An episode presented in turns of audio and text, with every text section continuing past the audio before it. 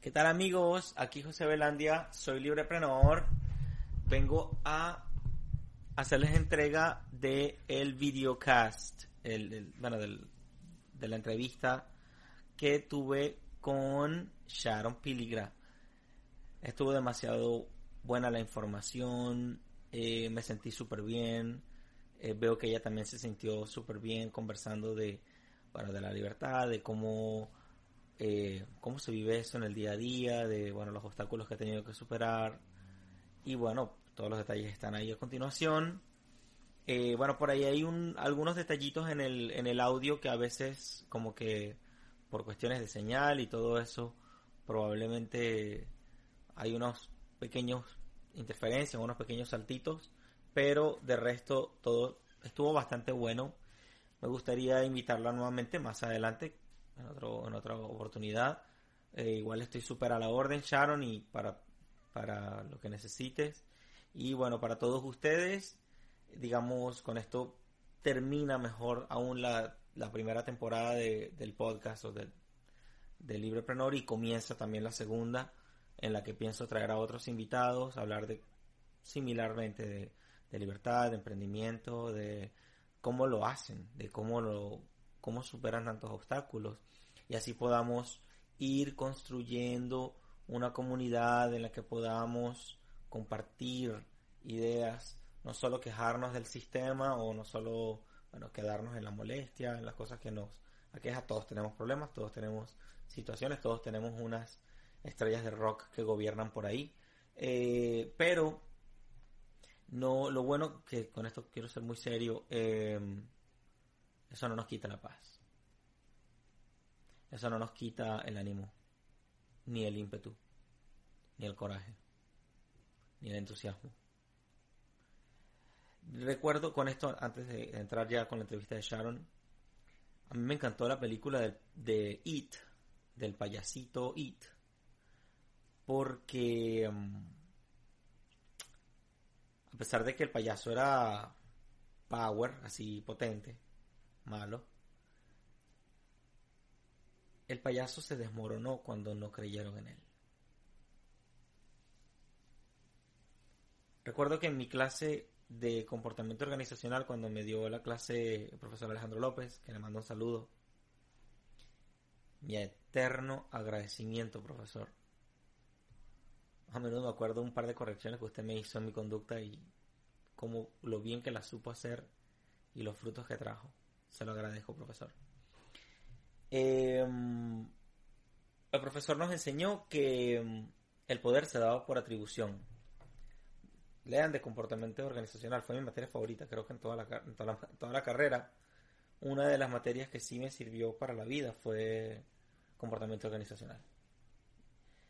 Y em, decía que el poder se da por atribución. Y que la...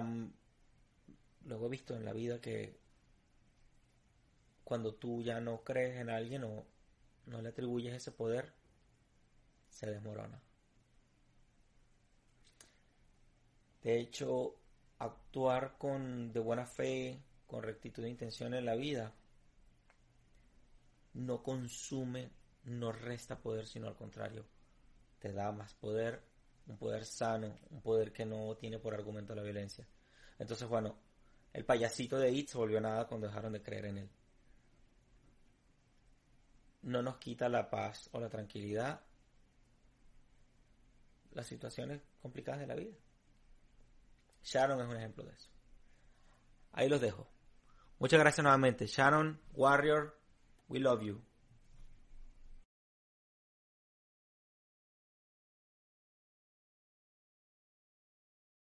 Bueno, acabamos de empezar a grabar. ¿Qué tal audiencia? Eh, aquí José Belandia. Este es el programa eh, con nuestra invitada Sharon Piligra. ¿Cómo estás, Sharon? Muy bien, muy bien, muy agradecida que me has invitado a tu programa, a tu... De verdad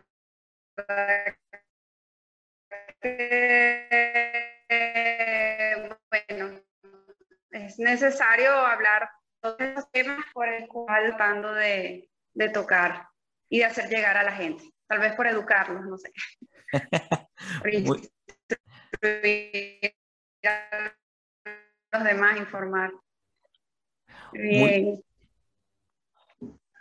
Muy, bien, hemos tenido como un pequeño delay en la, en la conexión.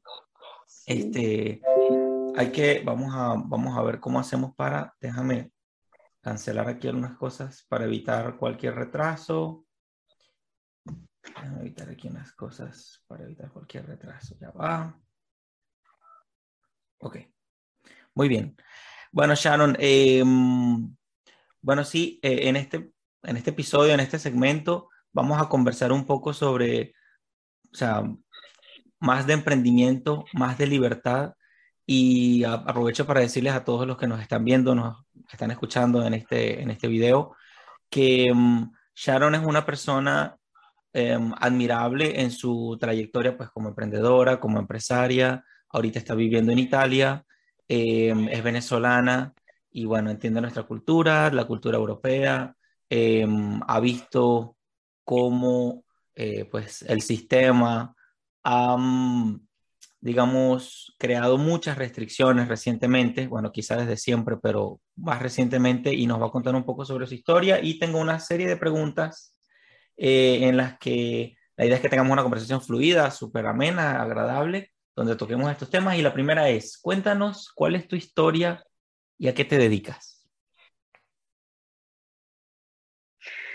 Bueno, ya me hiciste una buena, muy buena presentación. Eh, como dijiste, soy venezolana, me dedicaba en Venezuela al diseño de modas, tenía una empresa, tenía una fábrica de carteras, bueno, eh, eh, nos, fue muy bien, nos fue excelente. Siempre fuimos una, mi esposo y yo, una pareja emprendedora. y me encantaba mucho mi trabajo hasta que sucedió todo lo que ya todos conocemos y tuvimos que emigrar. Es como que, bueno, ninguna persona quiere irse de su país así nada más, sino por alguna causa, alguna cosa nada, que te fuerza a hacerlo, ¿no? Y decidimos venir a Italia. Ya teníamos nuestras dos hijas, una de dos años y la otra de siete años. difícil comenzar de cero eh, pero siempre hemos sido personas que hemos caído 100 veces y 100 veces nos hemos, nos hemos levantado. Y aquí pudimos continuar adelante. Ha sido muy, muy difícil porque jamás um, irse, o sea, la, la, realidad de Venezuela era como que una economía, para mí yo lo veo así, una economía ficticia, siempre fue algo ficticio. La realidad es cuando sales de Venezuela. Em, pues me encantaba mi trabajo, me dedicaba a la piel, hacía carteras de lujo, pretendía hacer el mismo trabajo en Italia. Y no fue nada fácil, así que tuvimos que durante cuando ya llega el momento de la eh,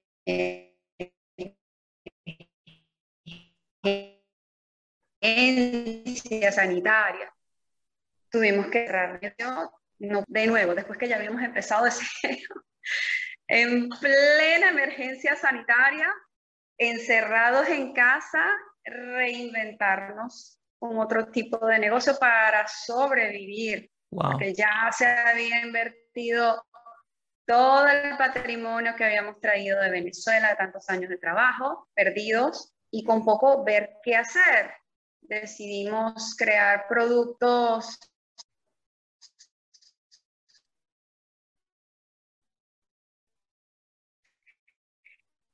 que estuvieran todo el mundo y trabajarlo en piel, o sea, conseguir hacer algo bueno, bonito, económico y de calidad y que, y que guste, que sea viable, ¿no? Definitivamente. Bueno, pudimos lograr, que para mí fue muy satisfactorio y como que chistoso, no lo podía creer que nosotros venezolanos, los número uno con el tipo de producto en Italia, en Amazon y en Etsy. para mí fue así que no lo podía creer y ya, eh, al menos pudimos sobrevivir, pudimos pagar nuestros gastos, porque aquí se vive al día. Y Europa no es como la gente cree. Wow. Y, sobre todo si vives en las partes más frías, donde, donde la calefacción es muy costosa. Y se te va casi que el sueldo del mes en calefacción. La gente no, no entiende muy bien esto. En Venezuela era otra, otra historia. Bueno, esa es más o menos nuestra historia. ¿Y qué te puedo decir? Terminé dejando casi, escogiendo, tuve que tomar una elección, tomar una decisión muy fuerte en mi vida en ese momento. También sí, uh, continuar trabajando y dejar que otros eduquen a mis hijas o tomar las riendas de la instrucción de mis hijas.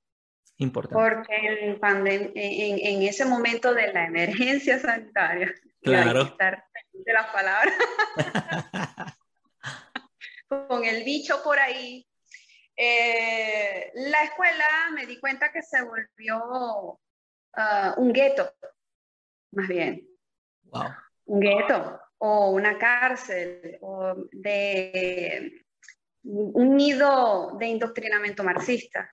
¿Por qué me di cuenta? Cuando empecé a notar la forma y el contenido de la, de la educación, de los argumentos de los maestros online. Mi hija es muy inquieta, es una niña que no se está tranquila en la computadora cinco horas sentadas y pretendían que eso fuera así, eh, tal cual en, las, en la didáctica online en casa tal cual como se hace en la escuela, y yo tenía que estar al lado de ella cuando les daban las clases, y allí fue que me di cuenta del contenido. Y yo no lo podía creer. O sea, yo fui a la escuela, mi escuela no fue así. Wow. Cuando veo y reviso los libros, que en los libros está la Agenda 2030, eh, con todos sus goals, y le enseñan a los niños todos los goals, y los hacen hacer trabajo que se ha quitado tanto contenido valioso que de verdad te va a servir para un futuro cuando tú te quieras desarrollar con tus talentos o en algún área laborativa, eh, para introducir como materia un material de argumentos de una política injerencista en Italia que no pertenece a Italia porque es creado en otro país porque es creado por el World Economic Forum, es creado bajo los fundamentos filosóficos de, de la, de, del foro de Davos, del manifiesto de Davos, porque así como los marxistas tienen un manifiesto, el foro de Davos tiene su manifiesto. Cuando yo veo que es una cosa, ya esto es indoctrinamiento. Sí. Como se dice aquí. Es un indoctrinamiento, es para cambiar la mente y me di cuenta que el tipo de, educación es el tipo prusiano, como para eh, eh, preparar solamente soldados, obreros, eficientes, sí, porque tienes que ser eficiente en matemática y en la lengua, pero no puedes tener pensamiento crítico, no puedes pensar más allá, no puedes ser tan creativo, que tu creatividad no vaya oltre, no vaya más allá de, de no hacerle un día las competencias a ellos. Impresionante, me deja, me deja impresionado. Esto es Italia ahora. ¿ok? Yo cuando me di cuenta de, de, de, la forma de educación, es para eso. No cuestiones, como para que no, no puedes, si, si te enseñan que tú no puedes cuestionar a tus maestros, no puedes cuestionar al sistema, entonces no puedes cuestionar a los políticos ni al gobierno, no puedes cuestionar eh, las medidas represivas que te pongan. Es más, te enseñan a que pidas más medidas represivas para que tú des más poder a ellos. Y cuando yo vi que en lo micro, desde la escuela, desde el núcleo de la educación con los niños, ya se hace esto, comprendí perfectamente por qué los europeos, por qué casi todo el mundo reacciona como reacciona. Y simplemente obedecen para que termine, pero resulta que no terminará nunca. Impresionante. ¿Okay? Impresionante. Y, y, y entonces cuando yo me cansé, me cansé de que eh, mis hijas en la escuela la embasuraban la mente y cuando regresaban a la casa yo tenía que revertir todo. Yo digo, wow, ¿por qué no lo hago yo en casa? Lo estoy haciendo mejor que los profesores. Totalmente. En ese momento no solo fui yo, me di cuenta que no era la única loca, ni la única despierta, sino que más de 25 mil familias en Italia en ese momento tomaron las riendas de la educación de sus hijos, retiraron a los hijos de la escuela y se formó una comunidad enorme. Y en cada región se han hecho bloques, núcleos, pequeñas escuelas, otros hacen desde su casa, pero se ven fines de semana para hacer socializar a los hijos. O sea, ha sido, de todo eso salió algo muy positivo y nos hemos juntado personas que pensamos parecido ya. Qué bueno, qué bueno, qué bueno, Sharon. Entonces, haciendo... Que tenemos eh, ideales parecidos.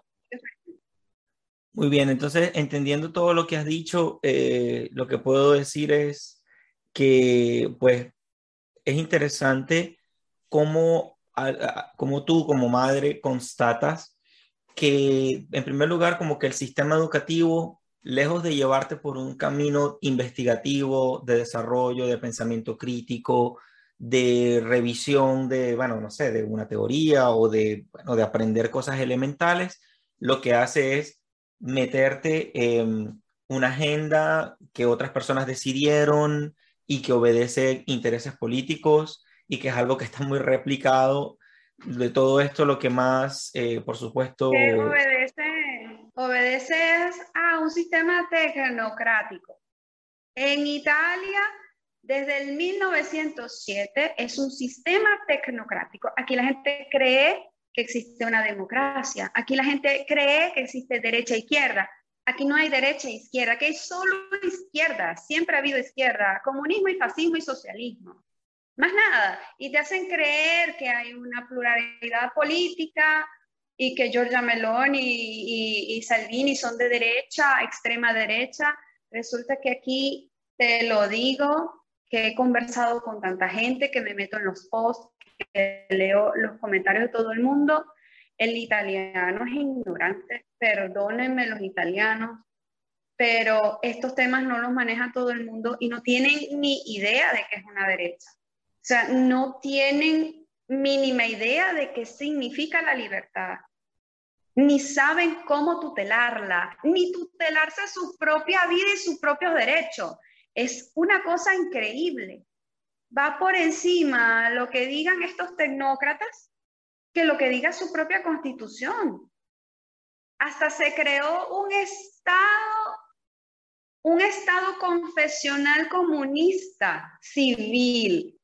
Ese que creó, que se probó en aquella islita chiquitica en Cuba. Sí. Lo mismo, durante la emergencia sanitaria, era más efectiva la gente, los civiles, como decimos en Venezuela, echándole pájaro, ¿sabes?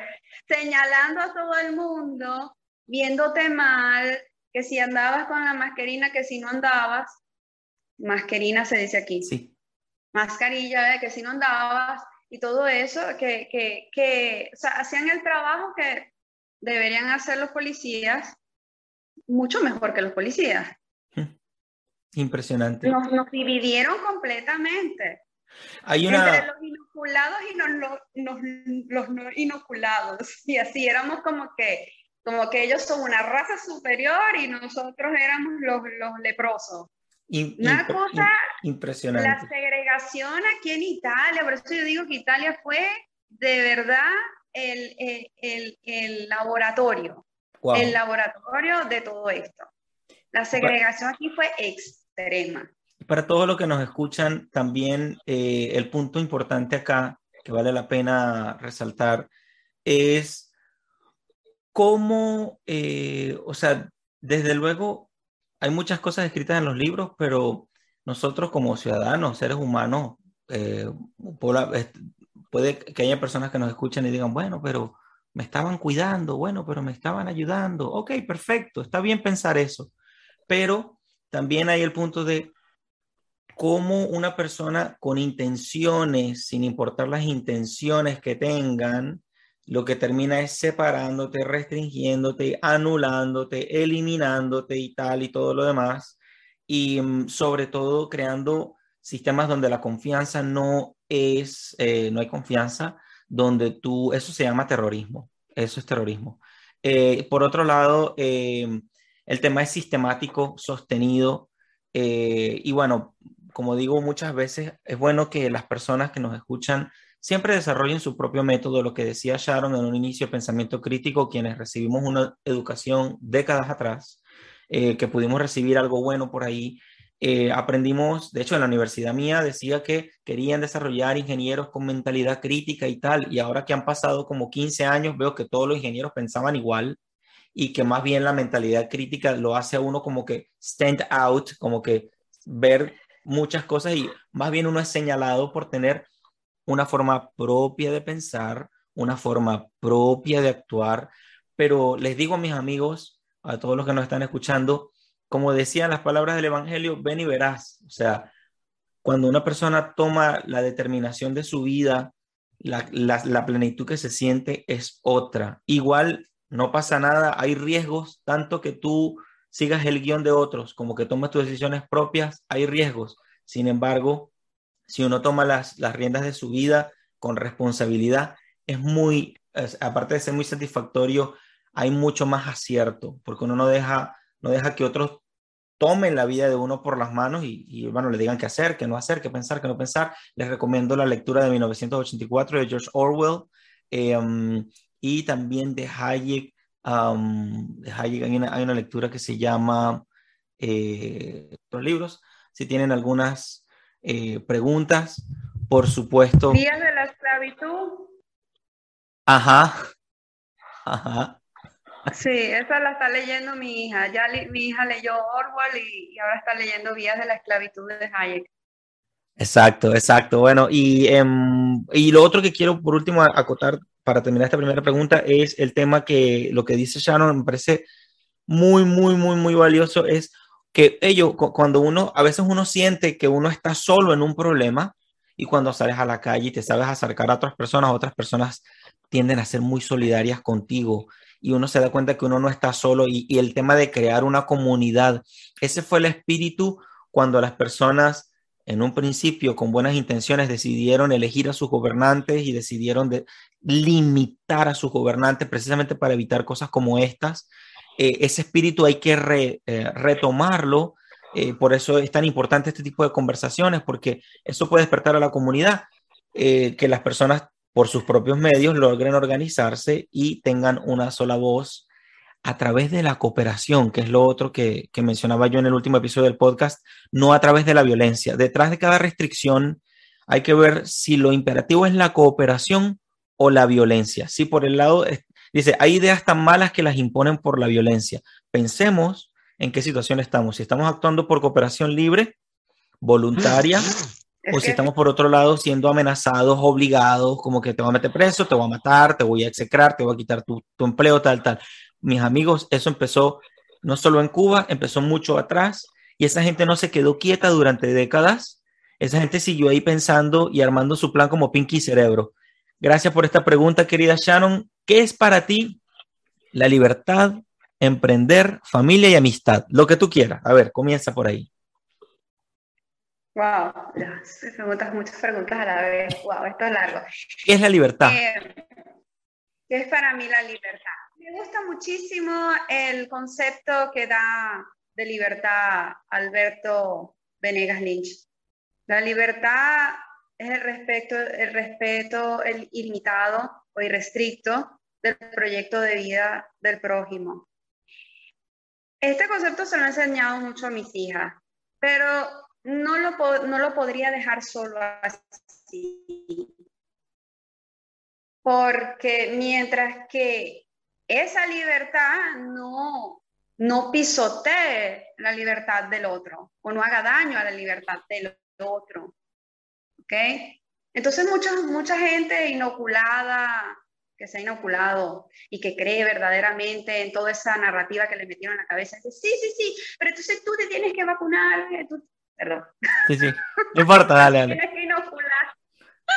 te tienes que inocular porque si no estás, no estás respetando la vida del otro, el espacio del otro, porque aquí el mantra era lo hago por mi bien y por el bien de los demás. Siempre todo la falsa, la falacia de que lo hacemos por el bien de los demás. Mentira. Lo estás haciendo porque tienes miedo y estás siendo hipócrita porque no te está importando realmente la vida de los demás. Porque la, responsa la, la libertad va con la responsabilidad. Está la constitución que nos tutela nuestra libertad, Nuestros, tenemos derechos naturales, tenemos derechos humanos, ¿ok? Y cómo tú te tutelas dentro de esa libertad, respetando la libertad de tu prójimo, el proyecto de vida de tu prójimo, tú mismo tienes que estar bien primero. ¿Ok? Entonces, yo elijo cómo va a ser mi cura. Y yo voy a buscar elegir la mejor, nadie va a buscar elegir la peor cura. ¿Ok?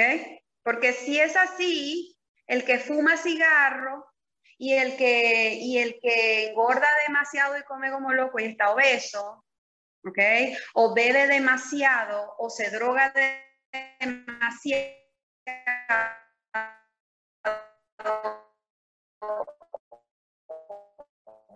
Y entonces tiene que ir al hospital. ¿Me entendiste? Sí. Entonces, para respetarnos todos en nuestro proyecto de vida, tú tienes que buscar primero tu bien individual. Primero tú tienes que estar bien de salud. ¿Por qué no apostar a la salud preventiva? Sí. Estás en tu libertad, ¿verdad? Cuidar tu salud previamente, estar ¿Por qué no irte a hacer un examen a ver cómo están tus anticuerpos y si, si, los tienes bajos, buscar la manera de buscar la medicina buena para elevar tus anticuerpos y estar preparado para afrontar cualquier cosa. Sí. De, hecho, de, hecho, de, hecho, de hecho, también es como que es salud lo que los autócratas me dicen que es la salud. Es medicina lo que el autócrata me dice que es medicina. Es todo es lo que el otro dice. No. Ellos no me pueden decir a mí cuál es la medicina. Porque tú tienes que saber, porque todo el mundo dice, la gente cree ahorita en un cientificismo, lo que diga la ciencia, pero es que yo creo en Dios, la ciencia, yo no creo en la ciencia, la ciencia me tiene que demostrar las cosas. Sí. Me tiene que comprobar. De hecho, la ciencia es basada en comprobaciones evolutivas. De hecho, sí que el huevo daba colesterol. Hoy se dice que comer huevos todos los días no está, más, no está mal. De hecho, no, no, no, no, en nuestra sociedad se ha perdido la noción real de la ciencia en la que se, se trata de un método realmente, no, no una religión dogmática. O sea, la, la ciencia no puede ser una religión dogmática. Porque no es infalible. Exactamente. Porque siempre vendrá otro que va a refutar y va a salir con otra teoría mejor. Exacto, exactamente.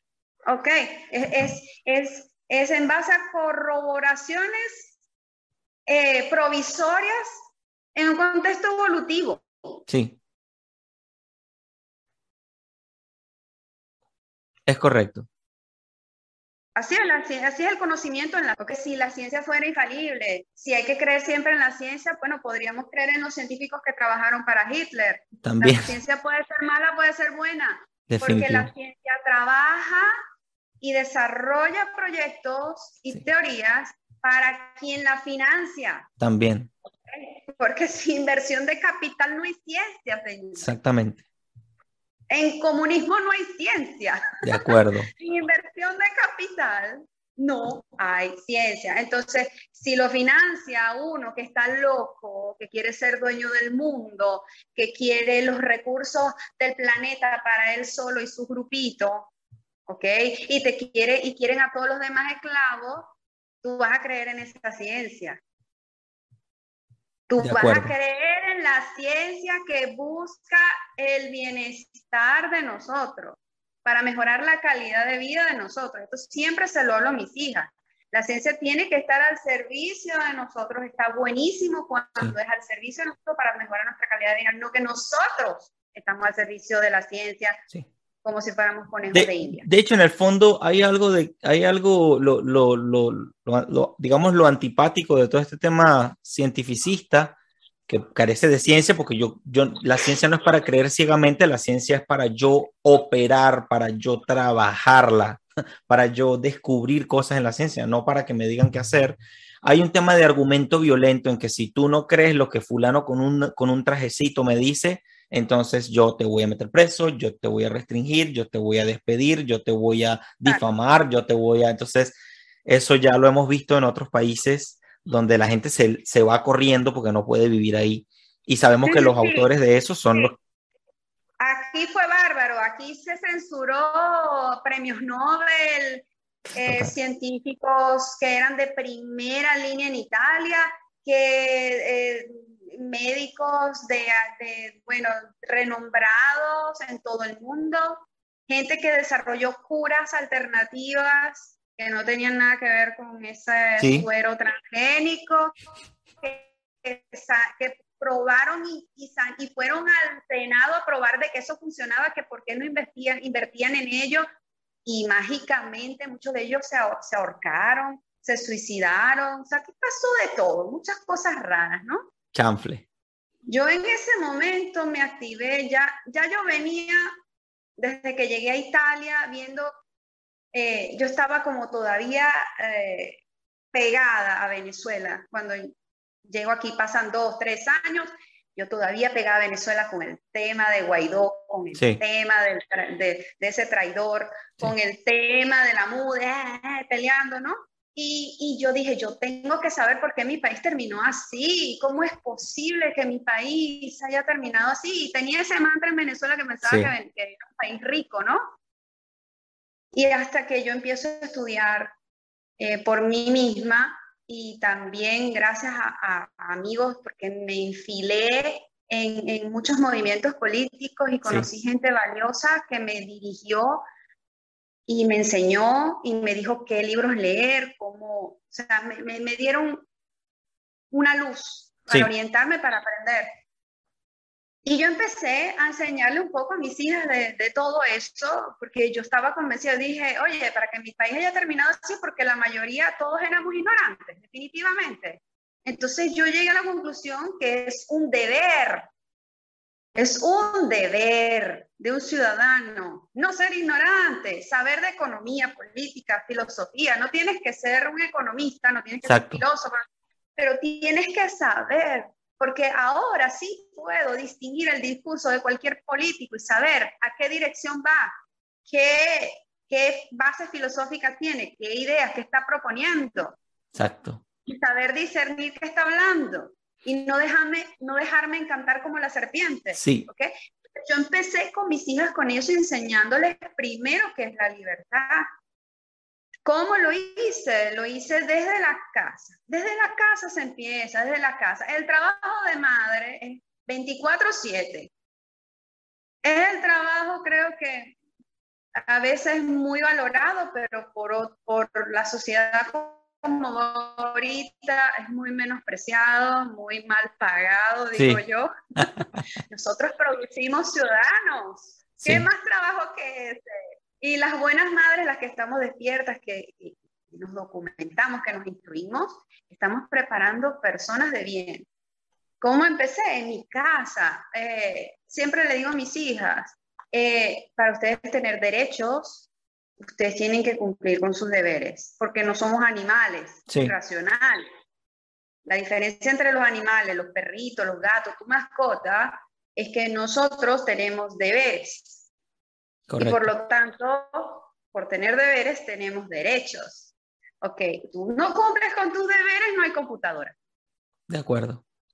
Por cinco días, una semana, un mes, y ser preciso. O sea, eso sí, cuando yo digo una cosa, eso es y no hay vuelta atrás, no hay negociación. Sí.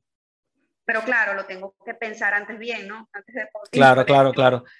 Una amonestación. Y así le estoy enseñando. Tienes libertad, ¿ok?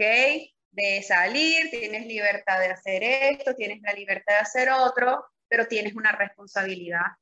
De acuerdo. Y quiero añadir, y aquí, y aquí, quiero intervenir solo en decir que son, eh, la, primera responsabilidad es hacernos responsables de nuestra libertad, o sea, como que dar la cara, sostenerla, saberla sostener, saberla cuidar.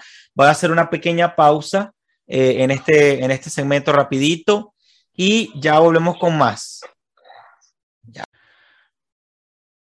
Muy bien, continuamos entonces con la entrevista con nuestra queridísima Sharon Piligra. Eh, yo estoy muy feliz de, hablar contigo nuevamente, lo he dicho. Eh, nos acabas de, dar una, una, muy buena introducción, un buen relato sobre tu historia. Nos has dicho qué es la libertad, nos has dado también unas nociones de la importancia que tiene la familia para ti. Eh, me encantaría, si puedes decirme brevemente qué es para ti emprender y qué es la amistad, así como que en un concepto claro, conciso, para aprender de ti? Ok, primero con qué es emprender. Cualquier cosa que, que tú inicies, que venga de tu creatividad y que te haga empoderarte, no sé feminista, ¿ok? Bueno, que te haga empoderar veramente de tu vida y que te haga sostenerte, eso es un emprendimiento para mí. Para mí, cualquier cosa que tú desarrolles y que te haga crecer profesionalmente como persona, eso es un emprendimiento. Me encanta.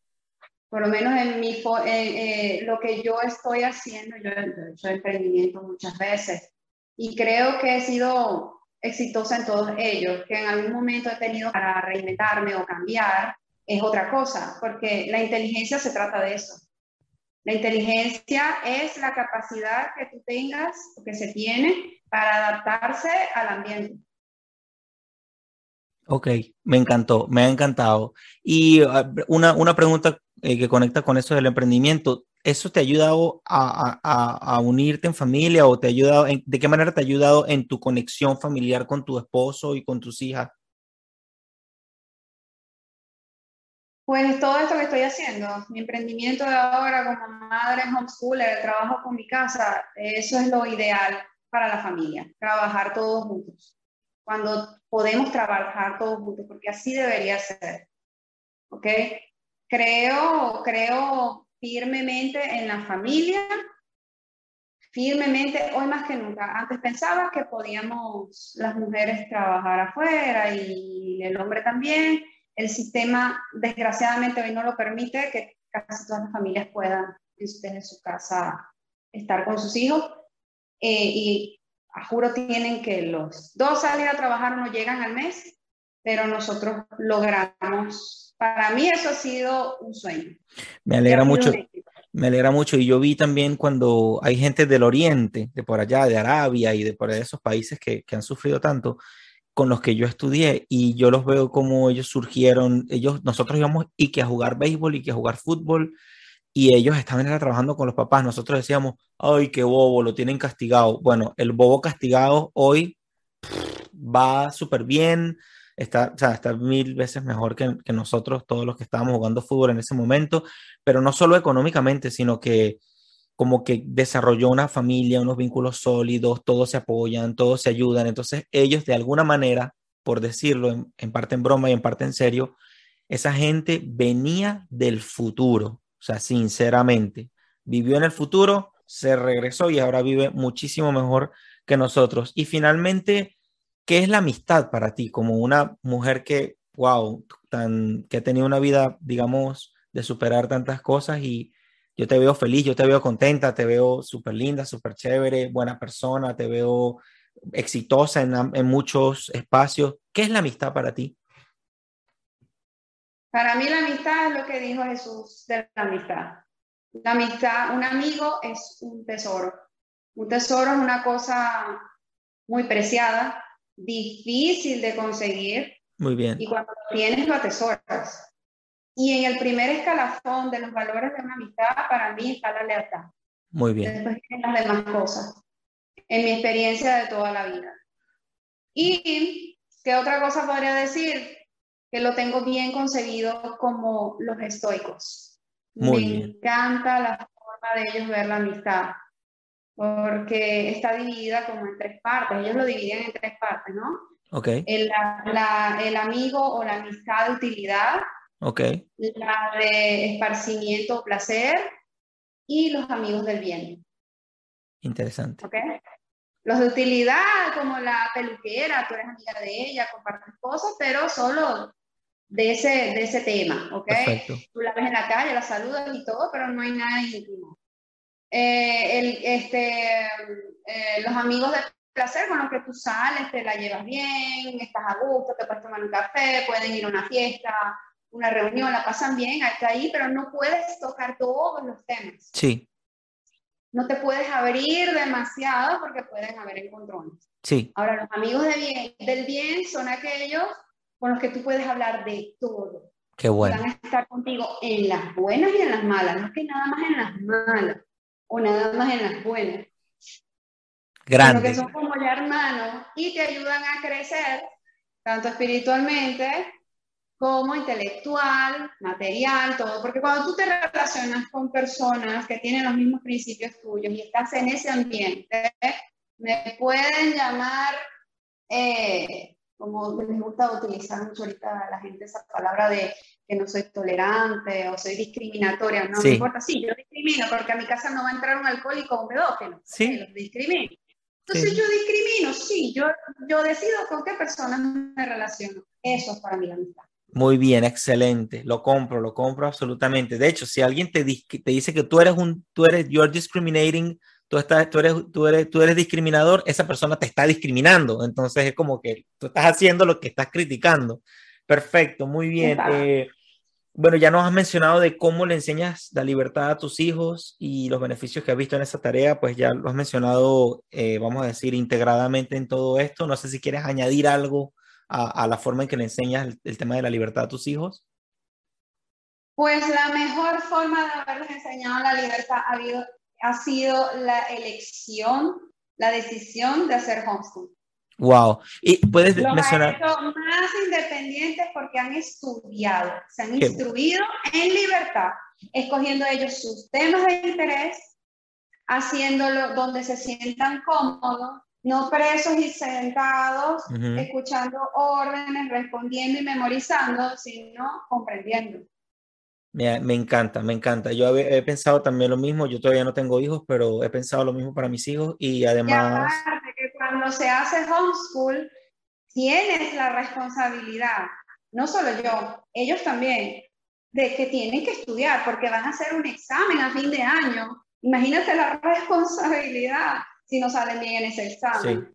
Si no pueden lograr, aunque existen otras modalidades en países más libres con el homeschool, el unschooling, que es sin escuela. Sí. Pero aquí tienen que hacer el examen cada año. ¿Has pensado, ¿Has pensado en, en, irte de Italia o seguir ahí? O, no, no hace falta que des detalles, ¿no? Pero ¿has pensado la, la alternativa de, de, ir a otro país o tienes algún otro país en la mira? Mira, hoy yo me siento que no soy de ninguna parte. Entiendo. Y me parece que en todas partes es lo mismo. Ok, ok. ya yo me enterré aquí prácticamente, o sea, cometí el error de dejarme encantar.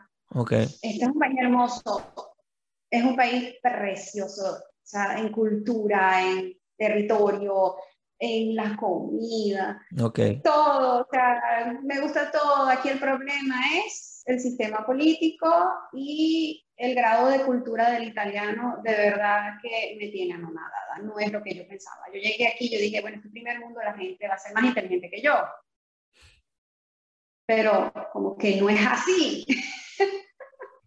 Comprendo. Y cuando lo veo desde la escuela con los profesores, yo, wow, pero Comprendo. Me con mis profesores de Venezuela. En, otra, en, otra, en, otra, de otra, en otras palabras, también eh, puedo decir que tú prácticamente encontraste el, que el sistema educativo, o sea, teníamos una idea, porque venimos de un sistema pasado, eh, pensábamos que íbamos a encontrar lo mismo ahorita o incluso algo mejor y pues fue una decepción eh, impresionante. Em, sí, sí, sí. Te voy a decir, en eficiencia, para crear gente eficiente, sí, Italia lo tiene. Por algo tenemos el Made in Italy, que es una marca registrada. O sea, es ya como que hizo fama y se acostó a dormir. Ok. Ok. En eficiencia, tecnología y todo. Pero no hay pensamiento crítico. Aquí todos son soldados y obreros. Solo para obedecer y ser eficientes para el sistema, eso sí. Eso sí. he, escuchado, he escuchado a personas que dicen que, que, la obediencia es una virtud y en buena parte puedo yo, puedo yo aceptarlo. Yo entreno personas para limpiar carros también en mi part-time. Cuando una persona obedece unas instrucciones, le va mejor cuando uno le enseña algo que funciona y tal. Pero sobre todo tiene que haber una elección de por medio. O sea, tiene que una persona decidir realmente obedecer o asumir verdaderamente, porque lo que vemos, lo que hemos aprendido es una obediencia eh, vamos a decir, que no es sana, en la que si tú no obedeces, te hago daño, te lastimo, me meto con tus seres queridos, te desprestigio y así, y una obediencia de personas que no... Una obediencia, una obediencia con coerción, sin responsabilidad. Es otra cosa. Total. Es otra cosa, porque tú no te van a decir, bótate por el balcón o por el puente y tú vas a obedecer. Tienes que tener criterio, tienes que ver que, oye, de hecho, de hecho, yo creo, yo creo que más, ya, ya eso no es ni siquiera obediencia, eso es como una sumisión, como una degeneración propia, ¿no? Porque eh, ya, ya, ya está, clara, está clara la idea. Tres hábitos que consideres muy valiosos, o uno o dos, que consideres muy valiosos, hábitos, para producir esa riqueza, para producir, para sostenerte, vamos a decir, con una energía buena para tú porque veo que como madre, bueno, llevas adelante la tarea de ser mamá, de ser esposa, de ser emprendedora, bueno, de, estar muy alerta con todo lo que está ocurriendo, de tomar decisiones, acertar, de velar por la felicidad tuya, la de tus hijos. Una persona así, sin duda, tiene que tener unas raíces de hábitos o de virtudes que, que, bueno, que debe tenerlas claras, no, no es una cuestión del azar. ¿Qué nos dices? ¿Qué pudiéramos nosotros aprender o tener en cuenta para eso? Fuera de los hábitos mecánicos o fisiológicos diarios, buenos hábitos de levantarte temprano, como dicen muchos coaching, que no, el emprendedor se levanta temprano, hace esto, hace lo otro, no. Para mí, buenos hábitos, los primordiales, primero la oración, que no debe ser una religión, sino así como yo mantengo una, una comunión con mi esposo, para cultivar la relación. Si no hay comunión, se acaba. Bueno, así lo mismo con el espíritu y la comunión con, con nuestro creador. ¿Ok? Muy bien. La lectura, la lectura, Dios mío, hay que salir de la ignorancia. Hay que actualizarse todo el tiempo, es un buen hábito. No quedarse atrás. Me encanta. Estar informado siempre. Y la salud, la alimentación, Dios mío, sin salud, sin buena alimentación, sin buenos hábitos de salud, no puedes ninguna de las otras. Para mí, esos son los tres más importantes. Gracias. Sin salud no puedes trabajar, no puedes nada. Entonces, mira, qué, qué curioso. Oración, lectura y salud, que son tres cosas incluso redundantes, eh, eh, en el sentido de que eh, como que apuntan a lo mismo, apuntan a, una plenitud de la persona y, como que una, una es espiritual, otra es intelectual y la otra es fisiológica. O sea, cuidarse de uno mismo es importante. Mira, otro sería que yo en Venezuela sí vi y, y entiendo por qué, o sea, la cosmovisión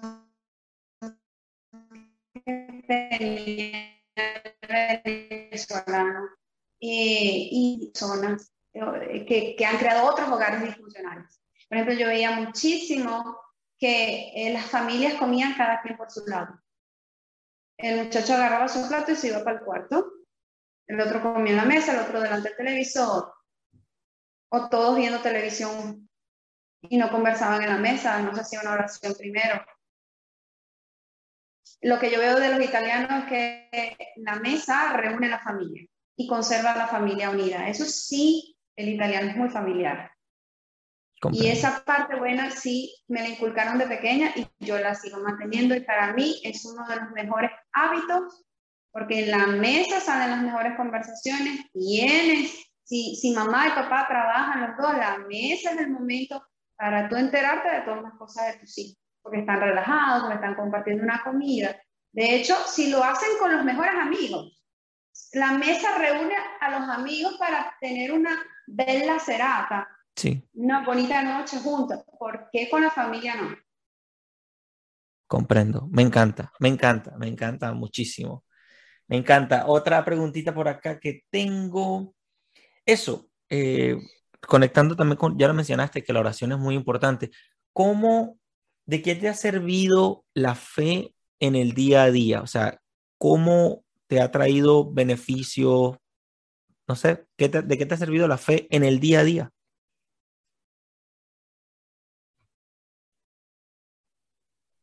Primeramente, sin fe no puedes agradar. La fe me sirvió durante esa emergencia sanitaria, las restricciones y todo lo demás para resistir todo, para mantenerme plantada, que venía lo que sea. Nosotros pensábamos que hasta nos iban a tocar la puerta y ayudar y, obligarnos a inocular a nuestros hijos. Porque esas eran amenazas. Habían amenazas de todo tipo, de que nos iban, hasta en la televisión, los mensajes de, violencia hacia los que no, hacia los que decidimos curarnos de otra manera, fueron así, de desprecio.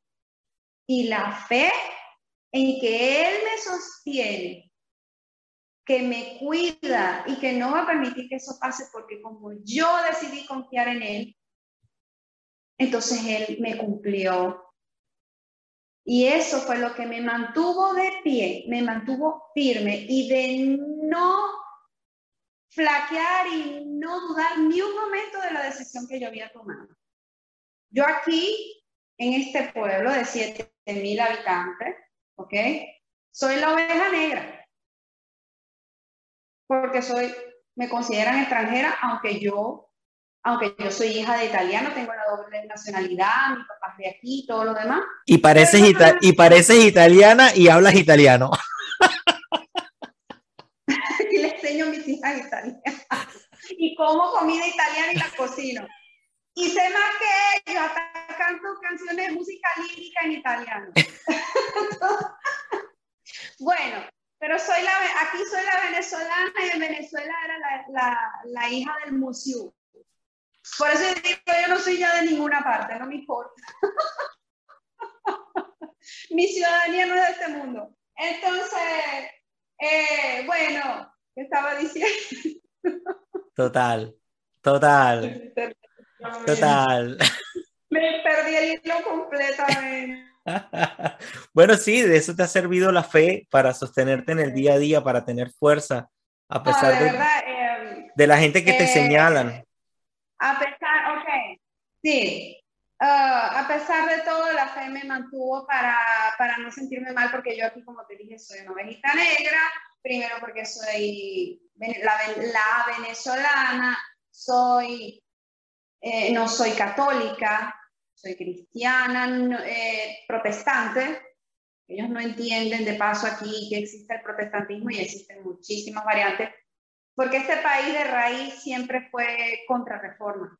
Ok. Pero eso es otro tema. Ok. Siempre fue contrarreforma, por eso también está como está. Ok, este, además de eso, retiré a mis hijas de la escuela, el que yo vaya contra el sistema, si tú no estás adherido a, a todo lo que es de, de, su, de su, del sistema de ellos, sí. y en que ellos, porque ellos aquí creen que el Estado es un papá, el Estado no me ayuda. El Estado, así he escuchado yo. Es que el Estado no nos ha ayudado, es que el Estado, no sé, que el Estado no te tiene que ayudar, no te tiene que dar nada. El Estado tiene que ser pequeño, reducido, porque es el que está embromando todo. Así y es. tú se lo estás explicando, no lo entiendes. Además de que soy todo lo que dije y que me retiré las hijas a mis hijas de la escuela, Ah, soy de derecha. Además, además de que, además de que no le estás haciendo daño a nadie, o sea, no, no estás, no estás atentando contra la vida de nadie, no estás representando una amenaza para nadie, no te estás metiendo en, los asuntos de nadie, o sea, y estás usando tu, cuerpo, tu vida, tu voluntad, tu dinero, tu propiedad, tus cosas, no la de otro.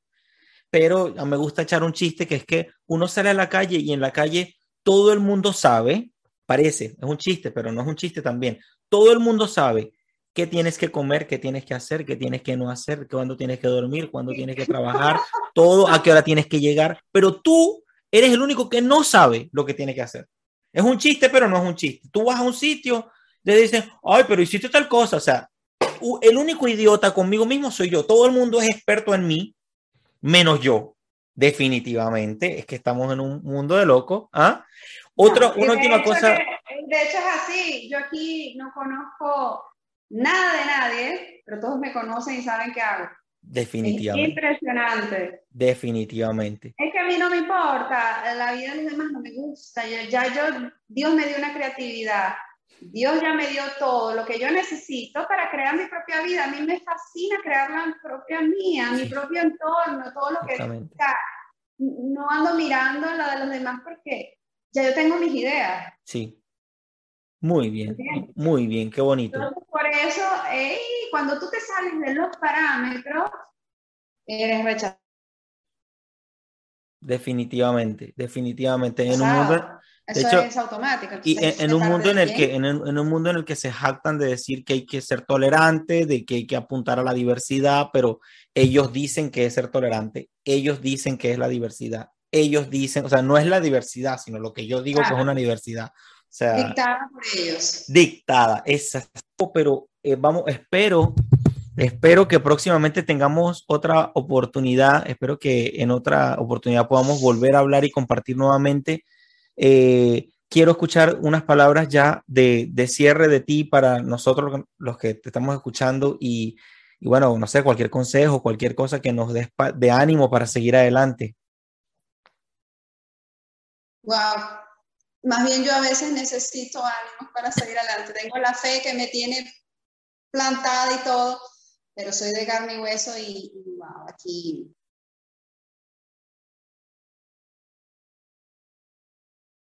a veces necesito, no es que soy una máquina, a veces necesito de mis hermanos y de otras personas que me den ánimo. Para tener ánimos hay que hacer comunidad. Eso de llanero solitario.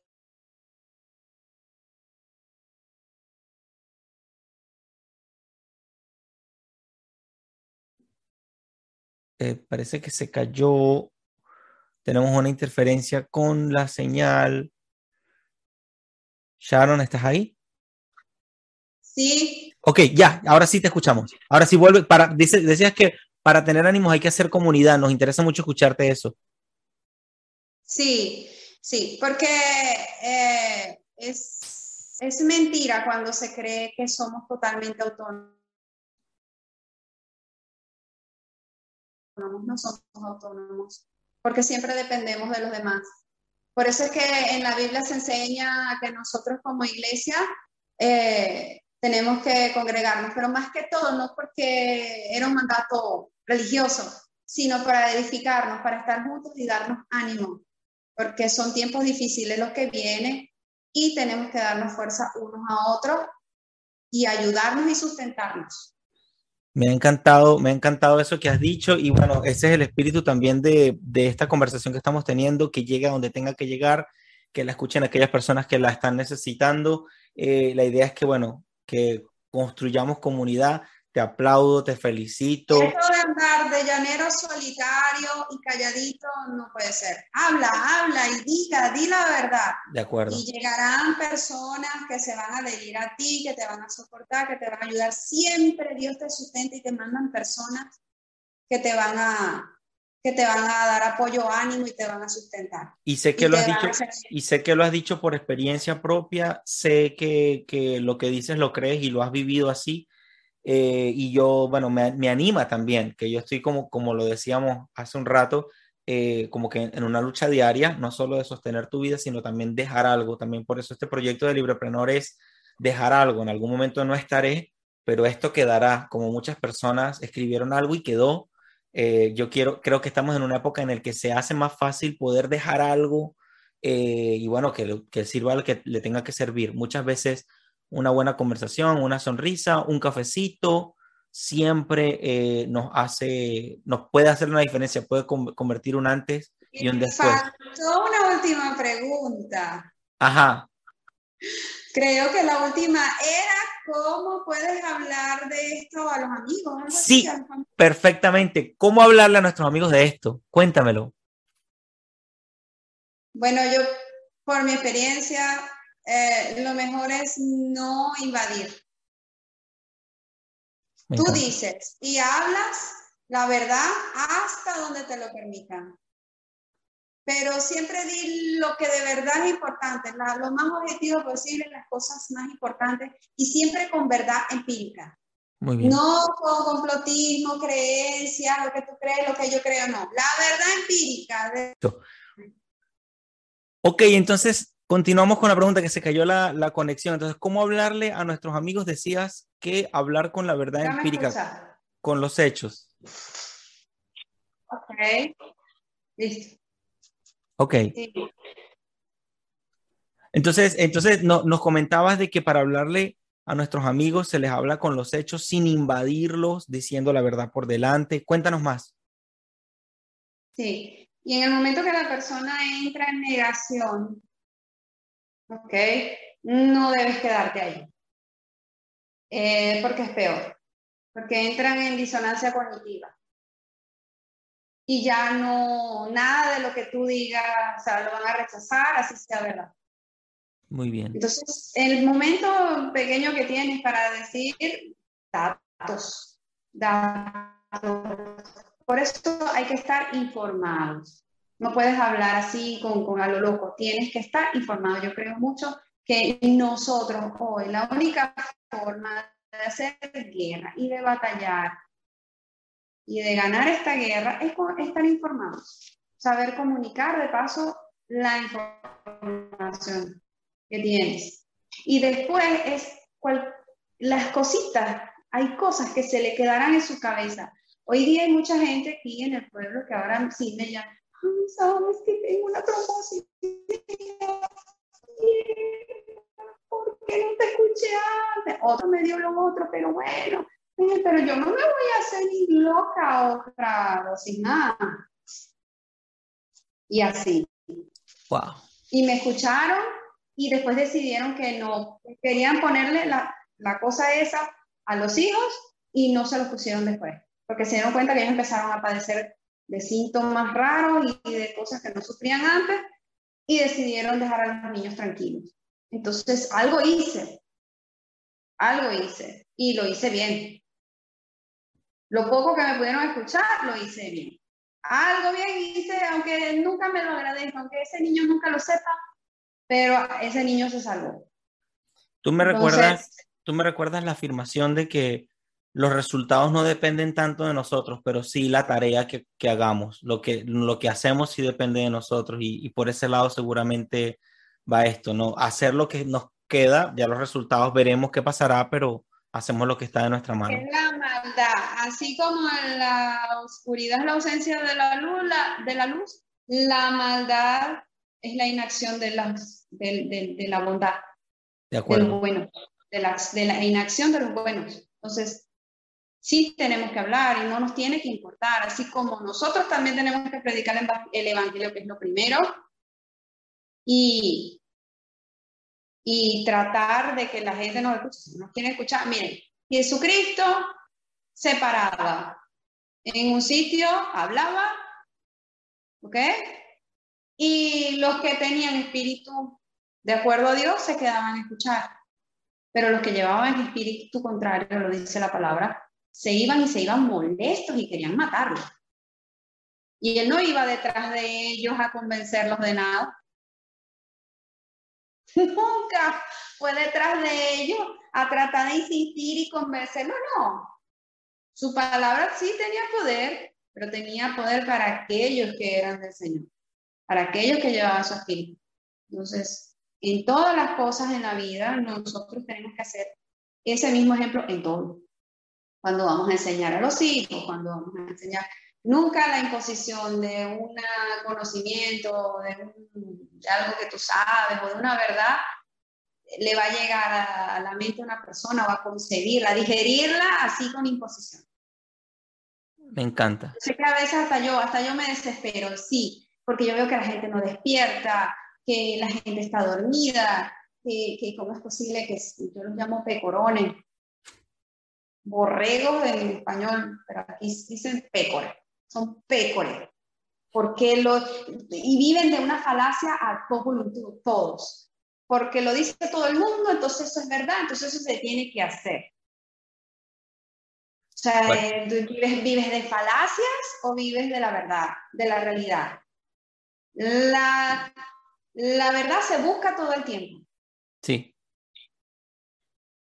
Mira, hay, algo que me, que me, recordaste porque eh, yo estando aquí en Estados Unidos vi mm, otros venezolanos que inconscientemente seguían ideas socialistas, populistas, sindicalistas en los trabajos y en estas cosas. Y eh, cuando a mí me salen con el argumento de que es que todo el mundo lo hace así, me provoca decirles, mira, en Venezuela todo el mundo empezó a robar y por algo tú no robaste, por algo tú te fuiste en lugar de quedarte robando, ¿cierto? Entonces, no que, la, que todo el mundo haga ciertas cosas. Decían, eh, decían, si ellos roban, ah, porque nosotros no podemos. Exactamente. Exactamente. estás cambiando las cosas. Exacto, exacto. Y, y es verdad, o sea, de, la determinación propia es, es algo que, bueno, es el, es el objeto de, de, toda esta conversación y, que queremos que llegue a, a, donde tenga que llegar, a donde la gente pues, haga falta escucharlo. Yo te admiro mucho, Sharon, yo te agradezco mucho que hayas eh, tomado tu tiempo, que imagínate, el tiempo es un regalo tan grande. Imagínate el regalo que me has hecho a mí y le has hecho a todos los que escuchen esto en tus redes, en mis redes, en, bueno, en el podcast que lo voy a subir ya. Em, te lo agradezco muchísimo. Yo admiro todo lo que nos has dicho. Eh, bueno, espero que sigamos en contacto. Cuenta conmigo, un amigo aquí en Estados Unidos. Lo que decíamos, la comunidad. Parece que a veces uno se siente solo y fíjate que hay mucha gente que está como que en esa misma sintonía eh, y eso nos da ánimo. Tú me das ánimo, yo te doy ánimo. Cierro con algo que dijo Huerta de Soto. Entusiasmado quiere decir con el Espíritu de Dios adentro. Entusiasmado. Tener el Espíritu vivo. Eso me deja, me dejas entusiasmado. Eh, y bueno, espero, espero que esto, bueno, que esto rinda frutos. Te doy muchas, muchas, muchas gracias. Ya nos mándale un abrazo a tu familia, a tu esposo, a tus nenas y bueno, que Dios te guarde y te cuide siempre.